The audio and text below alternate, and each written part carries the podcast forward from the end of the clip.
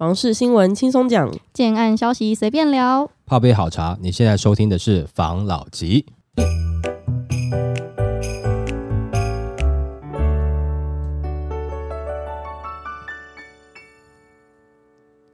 关心你的房事幸福，我是房老吉。我是大院子。我是茶汤会，我们今天要来聊买房子的时候啊，情侣身份买房子呢，跟夫妻身份买房子其实都会遇到一些问题。嗯，坚持不婚不生，情侣买房签约遇到一状况秒闪婚，网金我也是。那有一位网红呢，他在脸书分享好友与男友稳定交往多年，彼此已经有共识不婚不生，但是最近他们在饭局上面就突然跟大家宣布他们已经登记结婚了，然后其他人就很惊讶，然后那一个登记结婚的友人才缓缓道来，他们这一年呢积极的看房，在六月看到一间中古屋，那这个小两口非常的中意，结果签约贷款的要送件的时候遇到了一点问题。那负责房贷的专员就坦言，其实政府现在在打炒房，就怕情侣购物会被认定成是投资客，这样子的话，不但贷款成数会变低，利率也会比较高。那这一席话呢，就改变有人与男友不婚的坚持，所以他们就去登记了，就是为了多一层的房贷和比较好的利率。那这个网红也有提醒，现在央行呢，它有要求银行要提高存款准备率，换句话说，可以放出去的贷款金额又变更少了。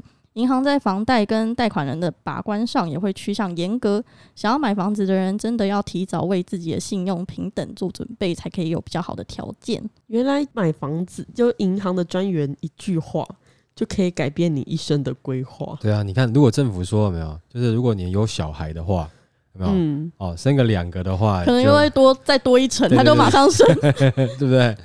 那因为这个就是的确啦，为万一把你判定成是你要炒房的话，嗯，嗯，那可能现在真的贷款，可能银行就会就是再三考虑啦。哦嗯，，那如果你新婚家庭的话，诶，那就当然是比较有机会，就觉得你是自住的成分比较高啦。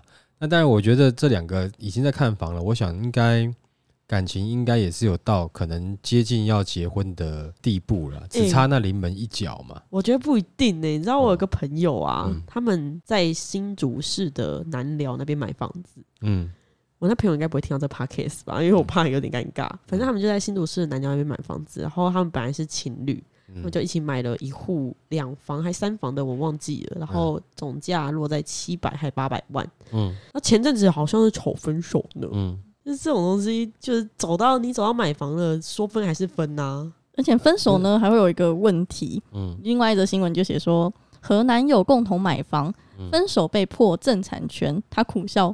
感情路上太冲动了。一名网友呢，他在脸书的 FB 贴文指出，当初和男友联名登记，一起买了总价约一千三百万的预售屋，在二零二一年十月交屋。那他们产权是一人一半，而且是采用清安贷款，成数是八成。那因为呃女方她自己是上班族，薪资比较稳定，就顺理成章的成为主贷。然后没有薪资证明从事自营服务业的男友则为附带。那没想到房子买完，男友就露出了恐怖情人的本性。那那女方呢，她就不堪对方的折磨，因此要求分手。那两个人却因为房子的问题卡关，她就劝她男朋友一起卖掉房子，但他也不肯。然后，但是女方也没有财力收购对方的一半房屋。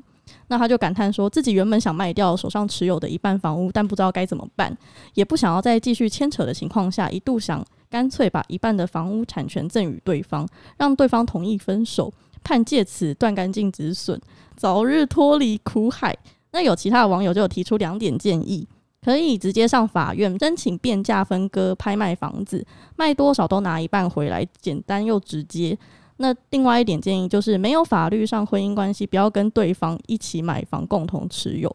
婚前要共同持有，一定要先约定出资比例再公证，以后分手就是比较不会麻烦啦，因为有白纸黑字，还有持有比例，就非常的清楚。嗯，但是你一开始在一起，然后你要去买房，要叫人家签这个，可能有的人会觉得有点怪嘛，为什么？有的年轻人会觉得有点怪啊。就是你是要跟我分手是吗？为什么要用的这么清楚啊？防范未然呐、对啊，通常在那种恋爱脑的人就想不到这些。啊！可是我觉得不管就算结婚，我觉得也要这个东西，因为现在结婚容易，离婚更容易啊。没错，应该讲说现在离婚比结婚容易吧？你结婚你搞不好还要请，离婚没有啊？两个讲好，等下下午就去办了啊，对不对？离婚要证人吗？没有啊，你就是户政事务所办就好哦，那那那比较容易。对，那很嗯容易啊。那所以呃，像刚刚讲的没有，我觉得刚才讲第一个，呃，他们会这样子去买房子，我觉得应该接近要结婚的地步了。那你刚刚你你这个朋友说什么两个买了以后又分手，那是一等于是他们也有可能觉得是稳定的，就是另有认定的。如果你跟你另外一半你是不就是说应该讲说你的情侣另外一半你连认定都不认定，你不会跟他买啊。只是说后面有的变化，突然又吵了，就是真的认定结婚也是会离婚嘛，嗯，所以他们哦后面就觉得可能吵起来，想要想要分手，那房子的处置就得处理好啊，没错，对不？对？这个之前很久之前也有讲过像这样的问题嘛，那个到底该该怎么分配？你有没有是不是留收据啦、单据啦等等这些的，就不是你平时你都要得做好啦。嗯那嗯最好的方式就是，你当然你真的是结婚了，然后去买房子，当然是比较好。就是你已经确定你结婚了，哦，或者说你要结婚了，那不要是因为买了房子而去结婚啦，嗯，对不对？那现在是还好啊，那万一未来房价跌了，你们的感情会不会有变化？当时就跟你讲，不要那么急，对不对？我们是为了这房子结婚，就现在房子房价跌，有没有？啊，最后两个人闹分手。专家建议的，我觉得是对的啦。你最好是真的有真正结婚的事实，而且已经是结婚规划，就已经真的已经是两个人的心态是准备好被呃，就是说步入婚姻了。因为你为了买房子，就你结了婚，就突然开始公婆的压力来，或是女方父母的这老丈人的压力来，你们该怎么面对？对不对？啊，你们两个就这样去登记啊，啊，没有请什么吃饭啊，你们什么时候要生小孩什么之类的，然后这会有的时候可能会给长辈觉得说，好像你们在处理这个事情有点儿戏，嗯不太尊重。那这样子到时候相处起来，我怕到时候可能就会变成是一个引爆点啦。嗯，对不对？哦，所以如果说真的是要打算呃结婚而买房的，哦，就是你的结婚前提是优先，就是说你先你觉得你要结婚了，所以你需要一个家住，而不是你现在需要一间房子，所以我要去结婚。哦，这样子的考虑的角度不太一样啊、你你哦应该是要有个先后。那如果说你真的觉得，哎，我也是差不多可以结婚了，啊，我们现在也很想要房子，那你不如先把结婚就也规划一下吧。先办一办，对啊，就是也不是说一定要办多盛大啦，嗯。就是说我所谓的准备一下是你们两个人双方的心态，以及你双方的家庭哦，就是可能父母那一辈的，是不是有稍微沟通一下，有已经达成一个共识哦，可能未来再补办，就是你这个些东都呃这些东西都沟通好，等这些东西沟通好，这所谓的准备啊，包含你自己的心态也准备好了，是真的嗯结婚的心态，而不是为了说就是我要要去抢这个房子有没有？然后我嗯就这样去结婚嘛。就像前段时间很多人说，呃，为了他能够领那个确诊保险啊，想办法要去确诊啊。那谁知道确诊真的之后，他拿领到了保险之后，可是确诊却有很多奇怪的后遗症啊！你可能未来要去医这个后遗症，要花的钱哎，。比你比你这个保险金领的还要还要就开销还要更大嗯，哦。所以考虑清楚为优先啦。好，来下一则。倒霉房东一年新屋秒变凶宅，专家劝租屋契约要加做两件事情：将自己的房屋出租的风险有多高呢？近期台中北屯一间交屋没多久的新城屋，因为租客沉尸房内，让新屋秒变凶宅。那七期豪宅社区也发生过租客坠楼，也让该户屋主降价求售至今。那专家提醒，房东族是签约的时候，如果觉得房客的风险比较高，他可以要求两个人签约，也就是共同承租人。那如果是这样子的话，物件由两人承租，如果发生意外，另外一位承租人他有责任赔偿。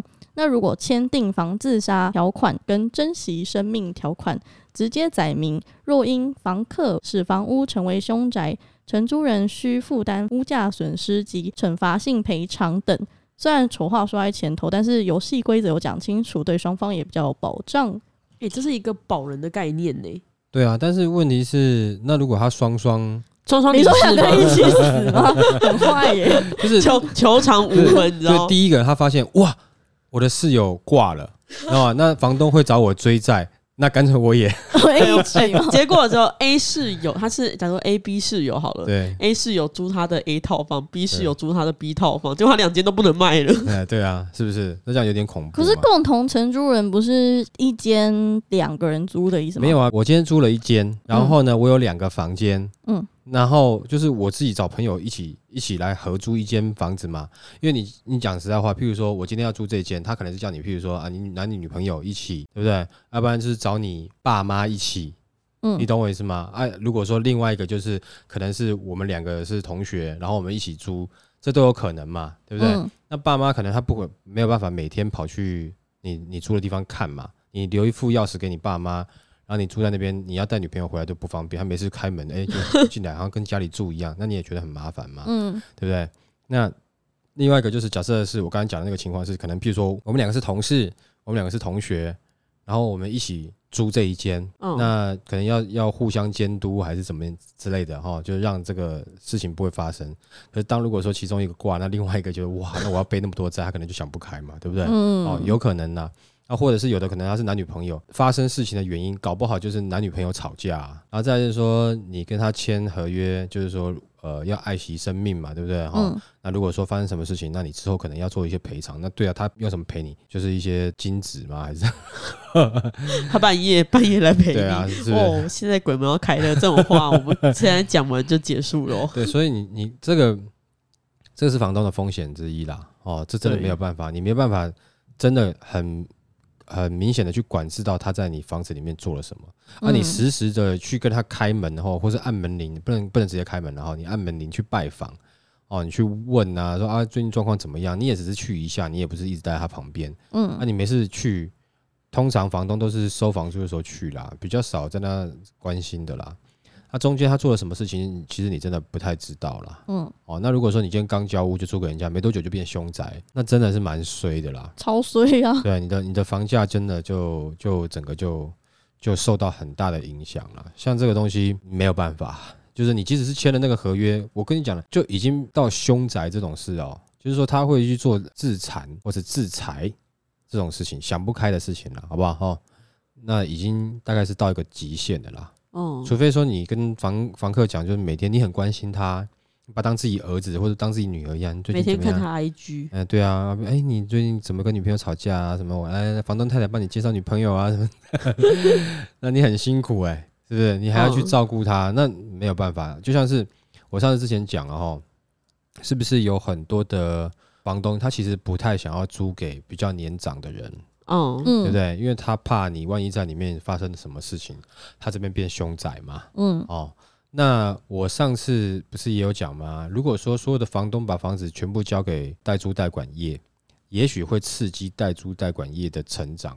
那未来也许有些房子它是老人可以租的、啊，因为代租代管业它可能就会安排一些相关的人员去每天关心老人家，它变成是另外一种另类的老人社会住宅嘛，对哦，另外一种长照计划嘛，好，譬如说，呃，我可以譬如说我这个这边有多少户出租，那我的比例是有多少，它是可能是可以呃给年长的租的，嗯，对不对？那再来就是我的呃物业人员啊，或是配合的相关的的，不管怎么样了，就大楼管理的人员啦，他有一些这个照顾长照的一些证照，对不对？那某方面你可以增加这个代租代管业它的产业的强度嘛，嗯，丰富度嘛，而且你可以增加更多的其他的这个都会福利，对啊，包含你相关科系、医疗相关科系的一些，比如说护士啊，他可以嗯进入这个产业啊，对不对？嗯？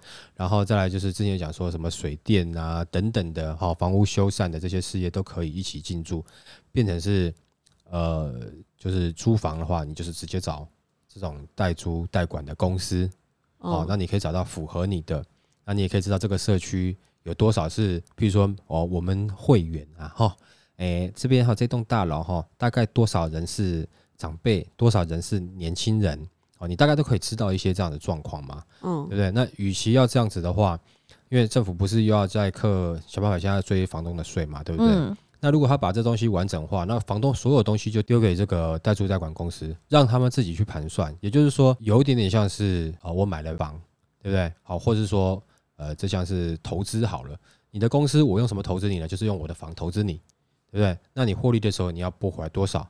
那这样子的话，其实这个管理上我觉得就会比较简单一点点，而且更可以健全这个市场，因为一个一个的房东当然可能不一定会管你啦。可是问题是，如果说一间一间不同的代租代管公司，他们会同业互相竞争，因为他们要争取自己这个市场占有率嘛，对不对？嗯那你会不会得到的服务越来越好？那再来是这个代租代管业也会帮房东照顾房子嘛，嗯是不是？那你这些事情是不是呃发生的这个几率就慢慢降低？我觉得如果是政府有意推展、发展这个这个代租代管业啊，让它稍微蓬勃一点的话，我觉得看起来好像还可以解决蛮多的问题的哦。这个我觉得是可以尝试看看的啦。嗯对不对？那就比较少这种你买了房子，然后突然就变成是凶宅，嗯对不对？因为你没办法每天每天去看看对顾，哎去了解嘛。那如果说你今天是饭店的，就是这种饭店式管理的人员，哦，每天敲敲房门，因为他可能他的代租代管服务还包含，譬如说。哦，我可能每一天会帮你收一下垃圾，或者我帮你吸一下地毯，或是我去帮你收一下衣服，要拿去送洗的有没有？他每天会问，或者是你可能你就有订早餐，他可能每天要帮你送早餐，类似像这样，你感觉像真的在住饭店哦。啊，你那时候房租贵一点，你可能你也觉得贵的这种感觉是是理所当然，就觉得哎很 OK 嘛，CP 值很符合嘛。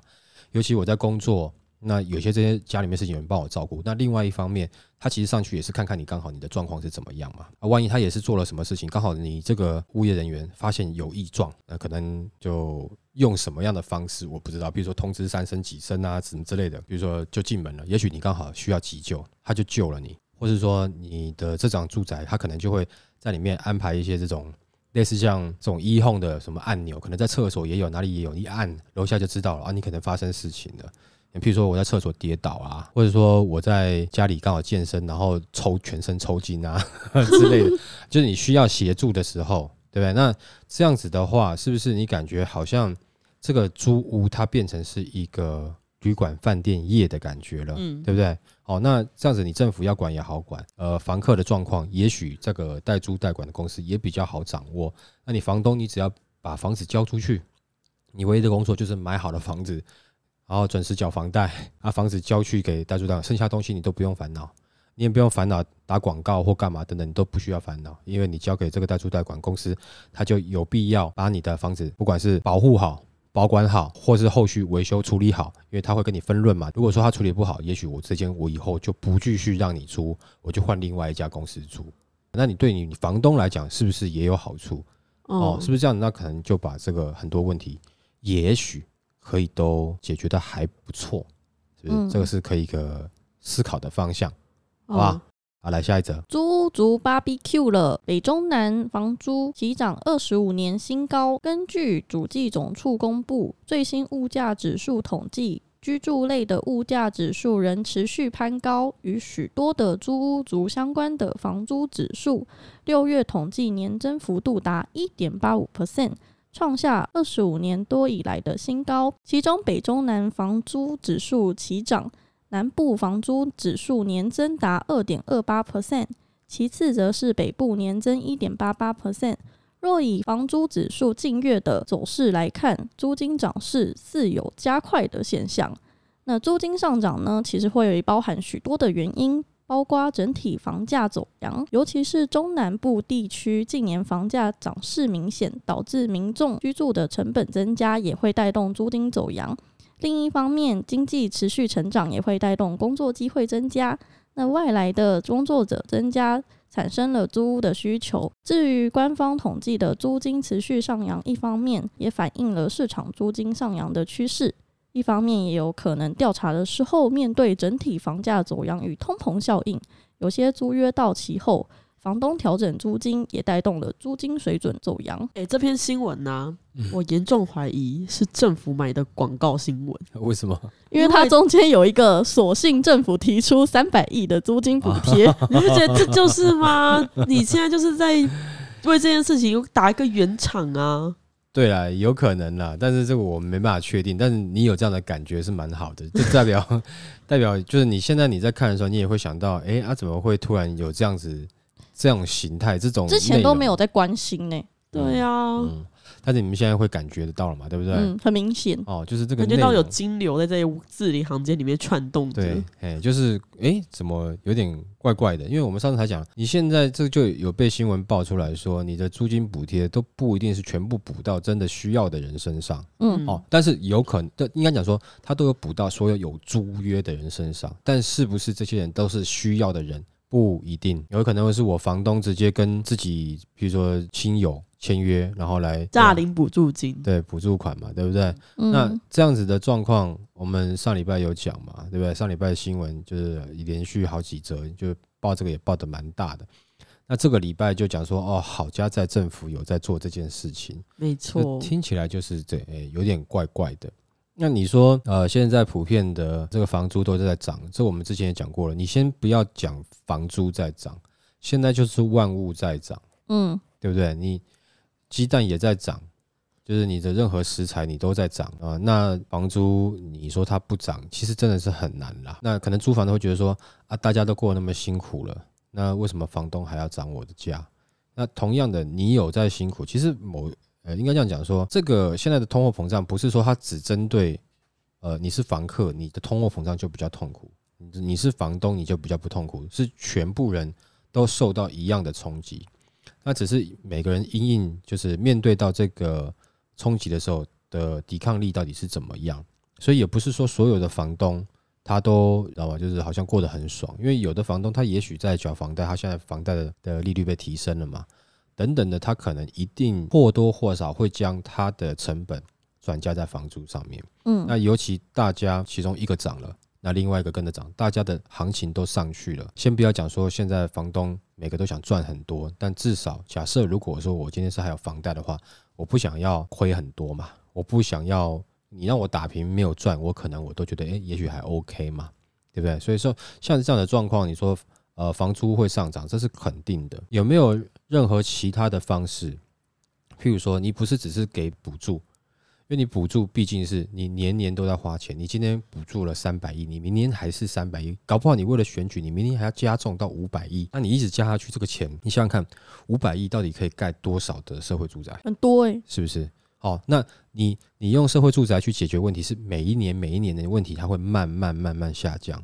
可是你用补助的话，你每一年每一年补助，你的金额不会下降。为什么呢？因为就之前也讲过嘛，你通货膨胀，你现在的三百亿，你在明年可能可能就不是现在这个三百亿了，嗯，对吧？哦，它的购买力就下降嘛。再另外一个，你都在补助，那房东就觉得说，那我也就把价格加加上去嘛。所以呢，补助到最后流到那边去，好像是没什么用啊，你没有真正改善那个问题啊。你不如现在就把它省下来，你三百亿你就去盖社会住宅，嗯，对，而且我觉得你的社会住宅要盖好一点，不要一副那种盖社会住宅就干，我就是要盖给穷人住的那种贫民窟的那种等级，那种 那种味道，我觉得就很不好嘛。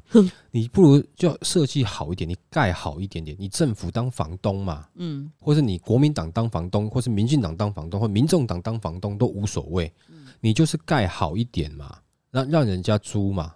那你这样子房子，你现在花了三百亿盖，那你感觉是花很多钱，可是未来的房价更上去的时候，你就会觉得其实你在解决问题啦。嗯那到后面的就是越来越多人有呃优质的社会住宅可以住之后，那你觉得房价还有那么大的力道可以炒得动吗？因为大家都有了嘛，就哎，你就是申请社会住宅啊，没有错，我是申请社会住宅，但是这个社会住宅哇，规规规划超好，嗯，是不是啊？做得很好。那这样子，你不用说你年年补助三百亿，你也许补助个三百亿也没有，可能三到五年，你就可以发现这个问题开始下降了嘛。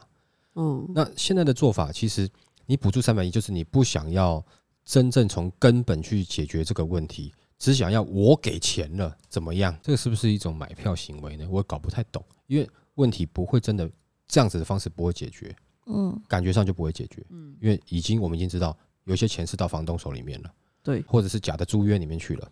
那不管怎么样，你在明年或是你下一次签约的时候，你这个钱一定会被规划在房东的房租内。那万一你政府有一天不补助了，请问一下，一般房客怎么办？我今年补助三百亿，明年哈，因为财政赤字哈，啊，因为国际情形影响哈，今年可能呃我们的补助就下降，可是房东价格会下降吗？不会不会了。那这个时候要多付的金额是谁在买单？你房客自己买单呢、对啊对不，对？所以这样子的方式补助三百亿，他是对你好吗？啊，不是啊，他这是就是让你很，比如说你今天很不舒服的时候，他就给你颗糖吃而已，对，但是他没有真的把你病医好这种感觉。哦哦，，我还是觉得，如果说他能够年年都补助三百亿，那何不年年用三百亿来开发建案呢？你开发的规模跟尺寸好一点，不要弄得像贫民窟，要不然要小小小的，然后又很丑这样子，设计好看一点嘛。你嗯反正你有三百亿嘛，你你要做社会住宅，你要让人人都想做社会住宅，而且你要想一件事情，这个社会住宅是谁盖的？我每一家建商哈，我就秀回我出去的作品，我都要要求，那是因为我要我要打我自己建商品牌。你政府为什么为什么不打你自己的政府品牌？我政府盖出来的社会住宅就是全台湾最好的住宅，或是我国民党盖的，或是我民进党盖的，或是我民众党的，你为什么不想要打你的品牌形象啊？对不对？你也可以每个人拍那边，哎、大那种大师、大建商，对不对？那种形象广告啊，哈，我骑着白马啊，那过去，然后也房子慢慢起来啊，城市发展都无所谓。你要打出就是由你这个品牌盖出来的的社会住宅是一等一的社会住宅，那人人都来抢，那你收租嘛，嗯，是吧？那这样子的话不好吗？又解决问题，又创造自己品牌的形象，哎、我觉得有机会可以思考一下，好不好？嗯好好，那我们今天这集就分享到这边喽。好，好，谢谢大家收听这一集的防老吉。拜。拜。